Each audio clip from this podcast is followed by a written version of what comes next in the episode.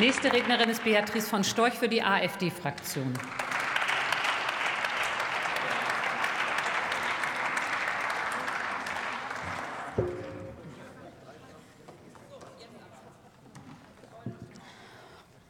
Frau Präsidentin, meine Damen und Herren! Eine Radfahrerin starb. Der Rettungswagen wurde von der letzten Generation blockiert. Dazu twittert der Klimaextremist Tassio Müller, Shit happens. Und im Tagesspiegel legt er nach.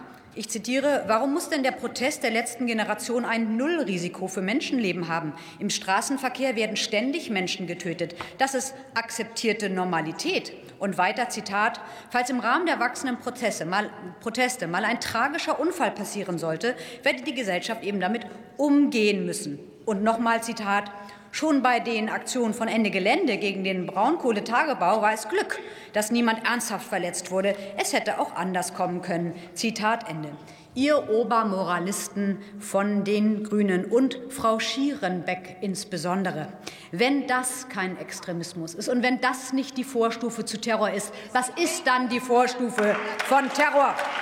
Verantwortlich für alle Schäden und jeden weiteren Toten sind aber nicht nur die Klimaspinner selber, sondern auch die Justiz, die das Strafmaß nicht voll ausschöpft. Zehn Jahre Knast für die Idioten vom BR, das wäre mal eine Ansage. Und die Presse, die Stichworte liefert und systematisch verharmlost das ZDF eine ganze Sendung für Jan Böhmermann, um die Sorgen der Menschen vor der grünen RAF lächerlich zu machen. Der Spiegel, eine Plattform für den Terroristen Andreas Malm, um zur massenhaften Sabotage aufzurufen unkommentiert. Und im Tagesspiegel kann Tasso Müller dann die Tötung von Menschen zur akzeptierten Normalität erklären, ohne eine kritische Nachfrage.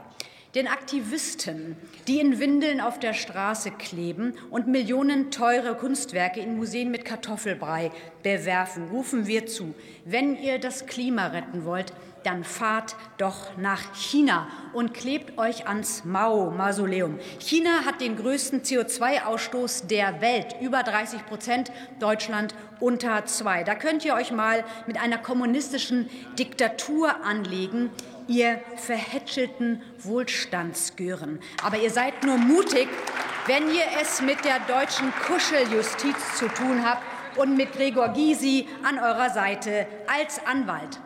Diese verkrachten Existenzen und Pseudoakademiker, diese Jammerlappen aus der Elbphilharmonie, ohne die dicken Gelder im Rücken könnten die gar nichts Folgen wir mal der Spur des Geldes. Hinter dem Terror der letzten Generation steckt der Climate Emergency Fund aus den USA. Der finanziert nach eigenen Angaben 94 klimaextremistische Organisationen und rühmt sich 22.000 Klimafanatiker ausgebildet und trainiert zu haben und zu bezahlen und eine Million mobilisiert zu haben.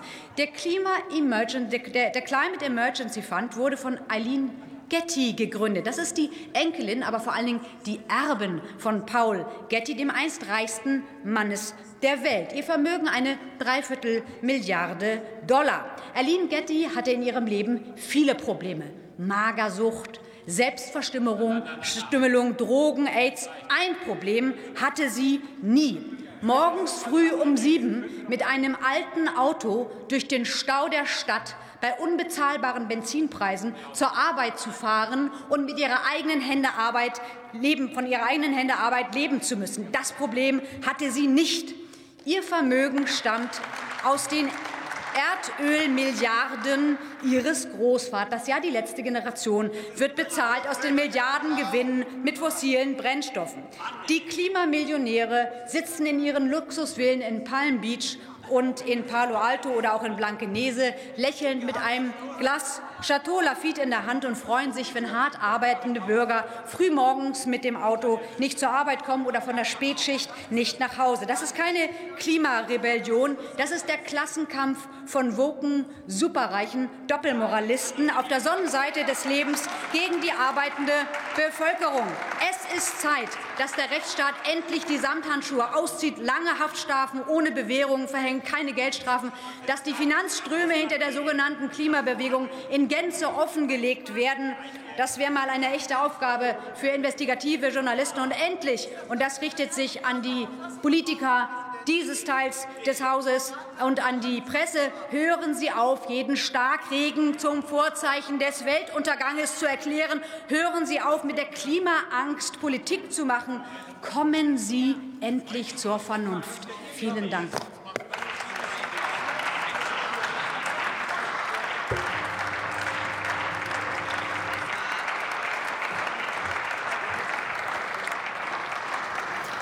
Ich möchte nur eine Bemerkung dazu machen. Es mag vieles in öffentlichen Magazinen oder sonst wo stehen. Krankheiten von Menschen, um sie dann zu diffamieren, hier aufzuzählen, sollte nicht zu unserem parlamentarischen Sprachgebrauch zählen.